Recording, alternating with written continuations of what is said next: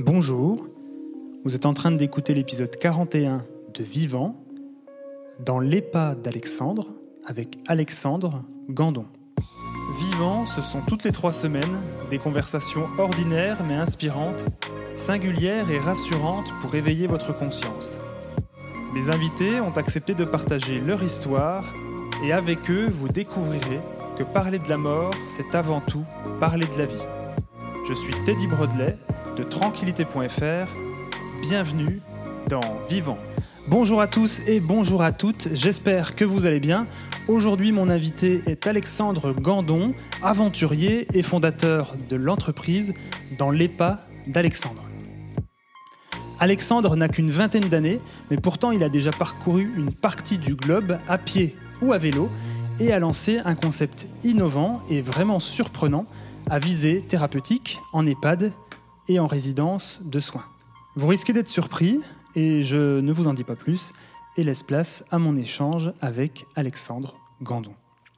Bonjour Alexandre, bienvenue dans Vivant. Euh, bah, comment ça va euh, ce matin? Bonjour Teddy, euh, ça va très bien, j'espère que toi aussi et je suis très content d'enregistrer ce podcast avec toi. Eh bah, c'est partagé, c'est partagé. On, s'est rencontrés à un festival qui s'appelle Silver Echo qui s'est déroulé à Cannes le 13 et 14 décembre de l'année 2021. Voilà, tu pitchais ton projet ben, comme moi, dans, une autre, enfin, dans la même catégorie que moi, et on était euh, finalistes euh, tous les deux. Donc c'est comme ça qu'on s'est rencontrés et puis euh, bah voilà, ça, a bien matché entre nous et j'ai souhaité partager un épisode avec toi. Donc du coup, pour ceux qui te connaissent pas, Alexandre, est-ce que tu peux ben, te présenter en deux trois mots? Alors donc je m'appelle Alexandre et cette année j'ai créé donc mon projet pro. ça s'appelle Dans les pas d'Alexandre, voyage virtuel et l'idée c'est de partager ma passion de la randonnée et des voyages aux personnes à mobilité réduite. Donc, euh, je m'adresse euh, aussi bien à des enfants en situation de handicap que euh, aux personnes âgées en établissement spécialisé. Et je voudrais te remercier, Teddy, et puis surtout te féliciter, puisque donc, tu as été lauréat 2021. Et je pense que ce genre de festival a été un super moment pour rencontrer aussi des acteurs différents du médico-social, donc qui évoluent sur plein de thématiques différentes. Et euh, voilà, mon objectif, c'est de faire bouger un peu euh, les personnes à mobilité réduite, donc avec mes voyages virtuels. On va en parler. Comment comment t'en es venu à, cette idée-là, à, ce, à, créer ce concept-là que moi je trouve vraiment euh, génial? Alors, alors merci pour l'adjectif. en fait, donc j'ai marché ces dernières années pour soutenir des causes solidaires. Donc, techniquement, j'ai par exemple marché de Cannes à Copenhague ou traversé les Alpes. Euh, enfin sans tente ni duvet, euh, avec, enfin je pars souvent un petit peu à l'arrache. Et euh, donc durant mes voyages, je suis seul, mais vraiment, enfin finalement pas tellement, puisque je diffuse des photos, etc. donc sur Instagram, enfin sur les réseaux sociaux, sur Instagram et Facebook. Et en fait, donc, je fais aussi des collectes de, de fonds, donc par exemple pour la lutte contre le cancer chez les enfants, etc. Et puis c'est mon grand-père qui, qui a suivi, enfin qui suivait euh, clairement mes photos et qui continue à suivre, qui m'a dit bah, écoute, euh, enfin Alex, nous, avec les pads, on suit, etc. Et puis, il savait un petit peu que la, la, la randonnée, c'était ma passion, mais que je ne pouvais pas en vivre euh, techniquement. Enfin, on ne vit pas de la rando, même en étant sponsorisé. Et il m'a dit, mais tu sais, tu devrais creuser un petit peu avec les personnes à mobilité réduite dans les établissements, parce que tu, tu fais aussi apprendre des choses sur bah, l'écologie, sur les villes, etc. Et donc, du coup, bah, je me suis lancé. Donc, j'ai quitté mon ancien travail euh, d'auditeur financier pour les hôpitaux. Donc, moi, j'intervenais pour les hôpitaux euh, en France. Donc, il y avait le CHU de Nantes, mais euh, principalement, c'était des hôpitaux dans le sud-est, le CHU de Nice et de Corse. Donc, j'ai vu aussi en auditant qu'ils allouaient des budgets, enfin, en gros, l'ARS alloue des budgets aux EHPAD pour des animations. Et donc, je me suis dit, bah, là, il y a quelque chose à faire. Et donc, c'est pour ça que j'ai créé donc, mon initiative. Et euh, voilà, maintenant, désormais, quand je pars en voyage, donc, euh, je filme à 360 degrés, ce que je trouve intéressant visuellement. Donc, euh, ça va être la nature, les animaux, mais ça peut être aussi donc, les musées, les, les villes, l'architecture, etc. Et en, et en, gros, maintenant, j'organise un catalogue de voyages que j'ai monté.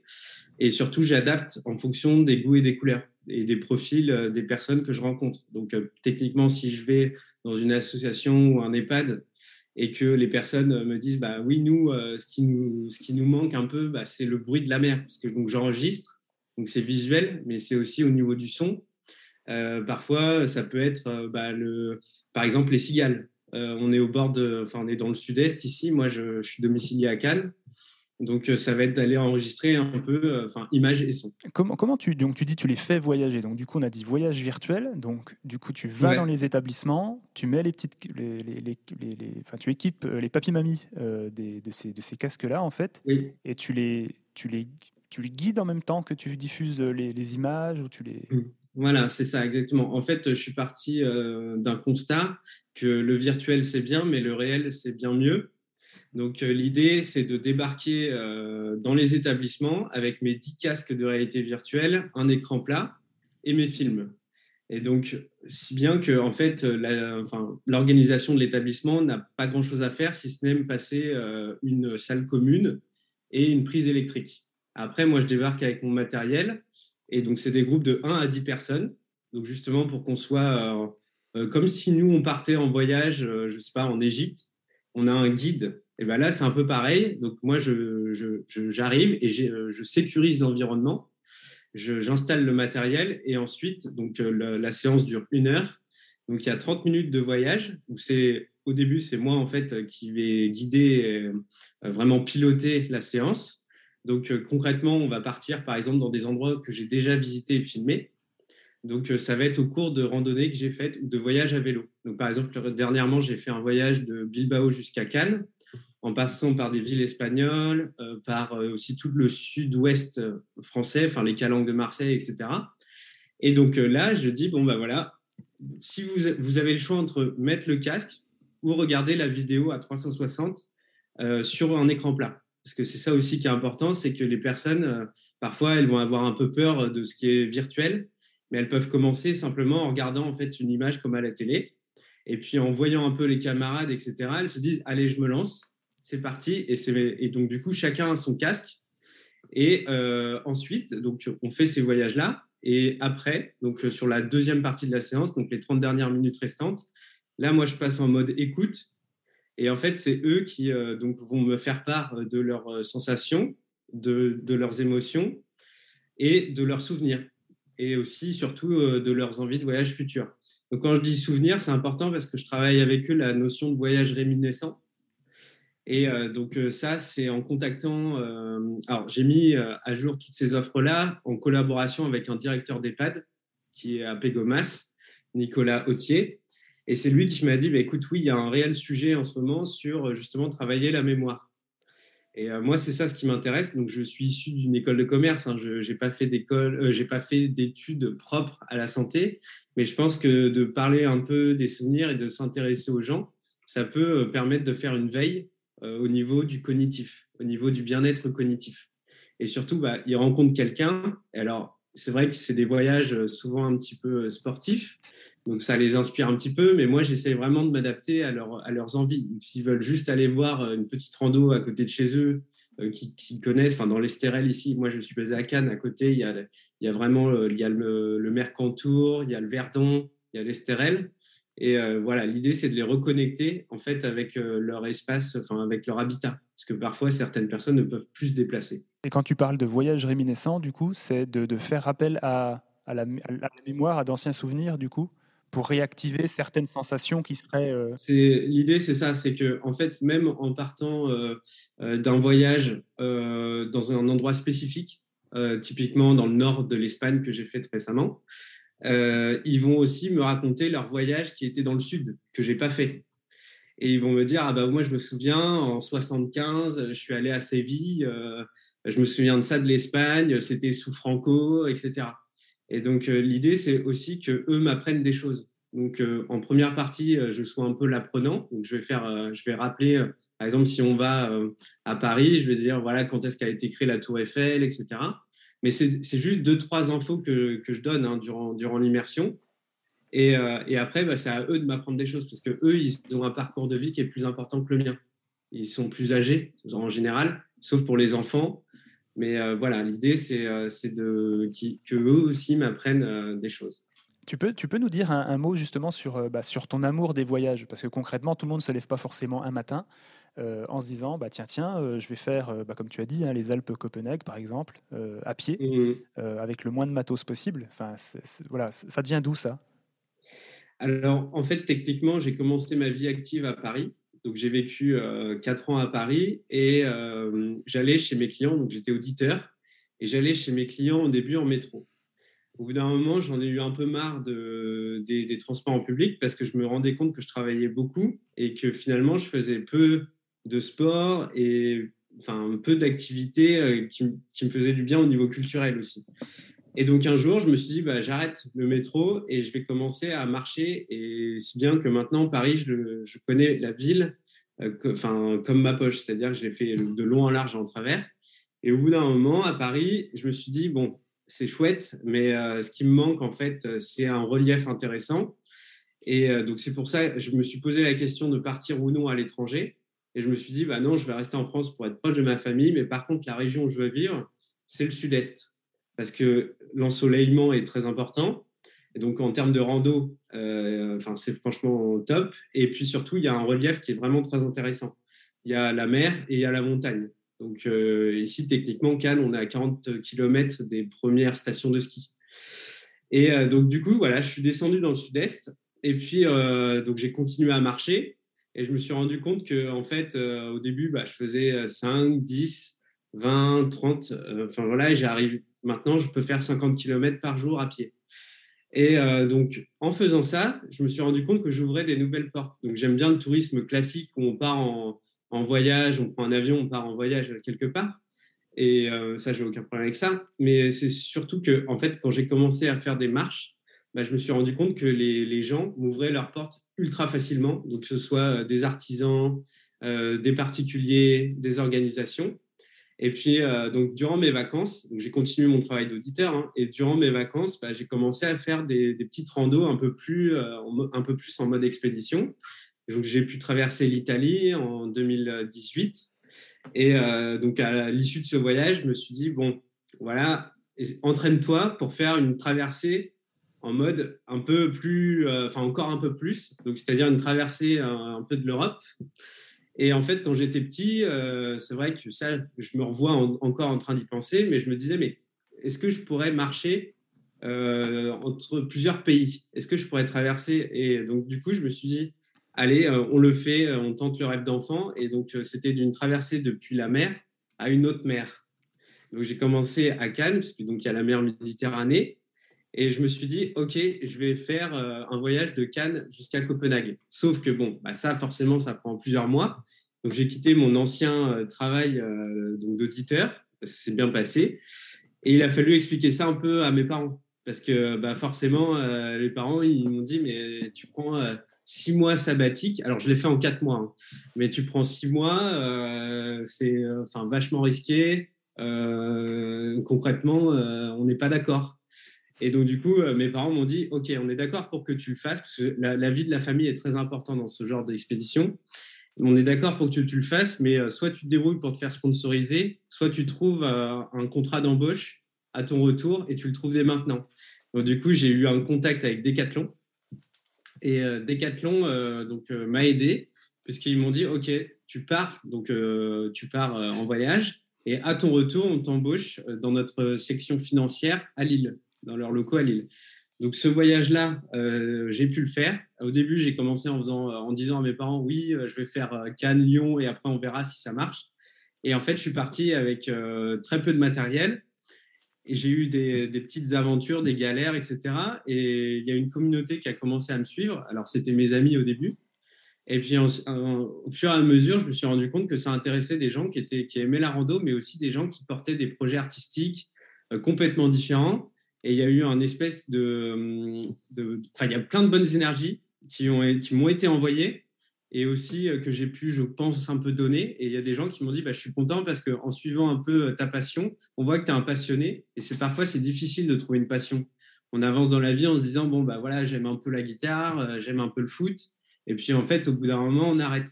Et moi, c'est ça ce qui m'a manqué, en fait, enfin, avant de rencontrer vraiment tout ce qui était rando, randonneur, etc. C'est qu'avant, j'avançais un peu dans la vie en me disant, bon, bah, je, je dois avoir une carrière, je dois enfin, avoir des besoins vitaux, me nourrir, etc. Donc un salaire. Mais par contre, j'ai pas de passion qui me tienne vraiment. Et c'est là où, bah, frontalement, j'ai enfin, eu une grosse passion pour la rando. Puis j'ai fini à l'ambassade de, France à Copenhague. Et, et ça, c'était très porteur pour mes parents, enfin pour moi, mais surtout en fait mes parents, parce que du coup, ils se sont dit, bah oui, là, on est content de notre, de notre fils parce que bon, bah, il, il arrive aussi à fédérer, etc. Et après toutes ces randos-là, je me suis dit, OK, euh, on va faire un peu plus technique, on va faire les Alpes, etc. Si bien que maintenant, bah, je ne me considère pas comme un grand sportif, mais quelqu'un qui s'y connaît un peu en rando. Tu t'organises comment pour faire un voyage comme ça? Parce que tu dis à l'arrache, euh, tu as un minimum d'organisation quand même, tu ne peux pas partir oui, euh, bah, comme ça. En fait, alors, je ne fais pas l'Everest. Hein. Il y a des gens qui font de l'alpinisme, etc. Et ça, c'est vraiment sauf que tu n'as que 29 ans. Oui, oui, oui. Mais euh, en fait, techniquement, c'est ça que j'adore avec la marche, c'est que euh, tout le monde peut s'y mettre. J'ai rencontré euh, des gens qui, font, qui ont 82 ans et qui font 100 km en 5 jours, donc ils font 20 km par jour. Et en fait, la marche, c'est quelque chose qui fait du bien à l'esprit, donc c'est assez mental, mais on peut commencer en étant en mauvaise condition physique. Et en fait, au bout de 2-3 jours, c'est ça que j'ai constaté, c'est que le corps commence à s'adapter. Et en fait, l'idée d'une rando, c'est de, enfin, mon idée, c'est de commencer, en, enfin, de finir, pardon, en meilleur état que, que au commencement. Parce que sinon, c'est qu'on n'a pas compris en fait son matériel. Ça veut dire qu'on a porté trop lourd euh, ou qu'on n'a pas compris ses besoins en rationnement, etc. Donc c'est en fait toute la partie intellectuelle aussi qui m'intéresse durant ces randonnées là. Et euh, en fait, maintenant, bah, je prépare. C'est-à-dire que euh, bon, pour faire les Alpes, je m'étais préparé six mois.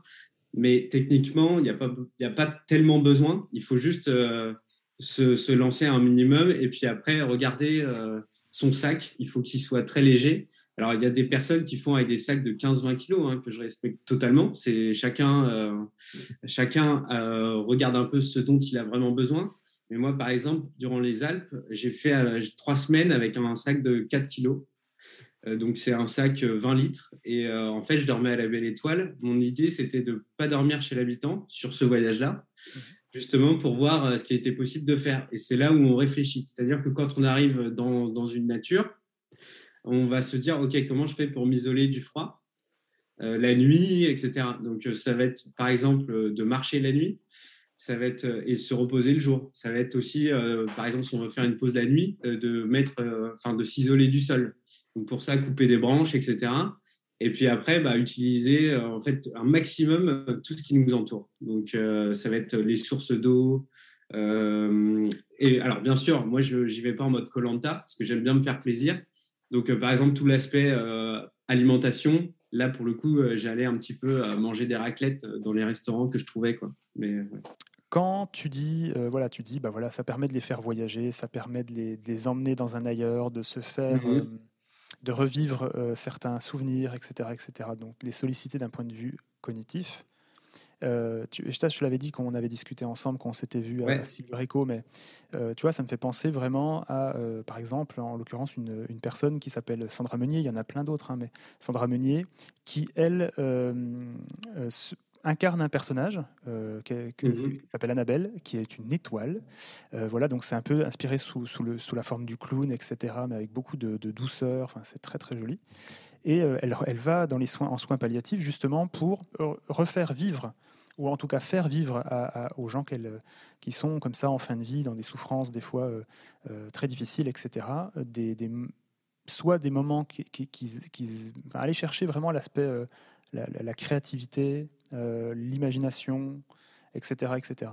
Et, moi, ça me donne la sensation vraiment que en fait, cette partie-là, un peu d'imaginaire, de, de, création, ben, on l'a tous en nous, en fait, et c'est la seule chose qui ne bougera euh, vraiment, vraiment foncièrement, euh, foncièrement jamais.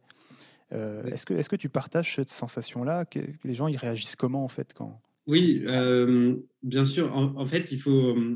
c'est pas évident dans notre société parfois de méditer en fait, et euh, de réfléchir concrètement à ce pourquoi on est fort ou intéressé.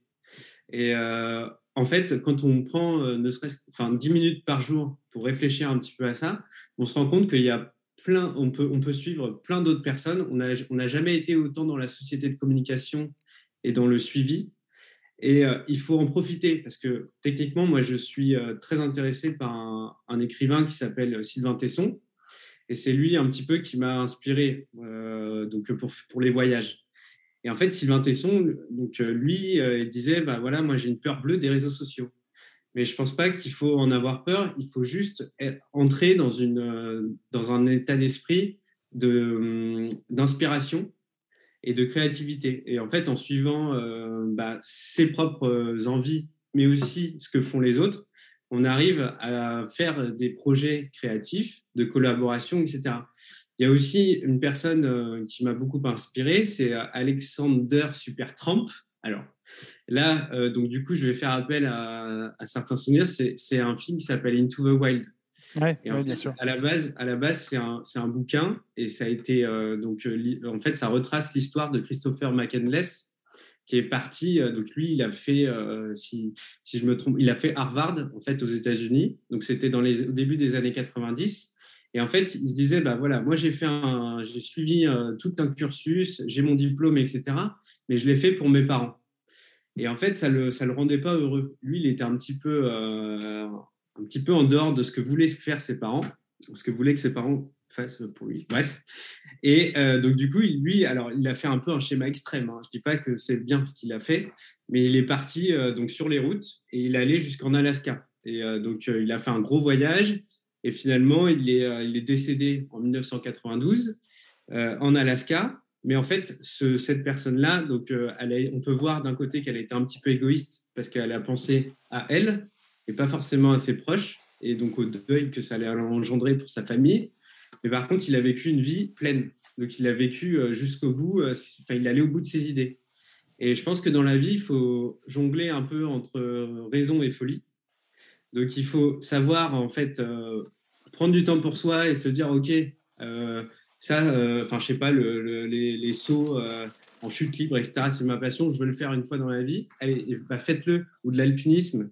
Il faut juste s'écouter, en fait. Et puis après, les bonnes idées arrivent. Et même, on peut trouver d'autres gens qui, motivent. et voilà, c'est mon idée sur la création. C'est vachement intéressant parce que au départ, le, enfin voilà, le, dans le podcast, on, parle c'est un mélange un peu maintenant, hein, quand même, de, plein de choses, mais euh, ça tourne quand même autour de. Euh, bah voilà, je dis toujours parler de la mort, c'est avant tout parler de la vie, euh, parce que c'est souvent dans des moments, tu vois, un peu, un peu difficiles, un peu chauds comme ça, qu'on peut prendre vraiment conscience de la fragilité de l'existence, du coup, et se rendre. Et c'est souvent, malheureusement, en fait, quand on passe par des moments difficiles, qu'on se dit merde, euh, à partir de maintenant, en fait, je, me rends compte qu'il y a des choses à faire. Je me rends compte que j'ai peut-être gâché du temps ou gâché de l'énergie, etc. etc. Euh, c'est un peu, la, c'est un peu la, au final la, philosophie du podcast. Donc, ce que tu dis résonne vachement, euh, résonne vachement et c'est hyper, c'est hyper cool. T'as des, j'aime beaucoup, tu as dans les épisodes partager des, des livres justement, enfin des livres ou des ressources ou des films ou des choses comme ça qui peuvent être. Tu m'as parlé d'Into the Wild. Euh, voilà. Est-ce qu'il y a d'autres choses que d'autres choses, toi, qui t'ont qui t'ont inspiré ou qui t'aimerais partager? Alors justement, donc euh, en fait, euh, mes petites randos m'ont permis de rentrer en contact avec une aventurière qui est pour moi la plus grande aventurière. Donc là, on parle d'une personne féminine, Sarah Marquis.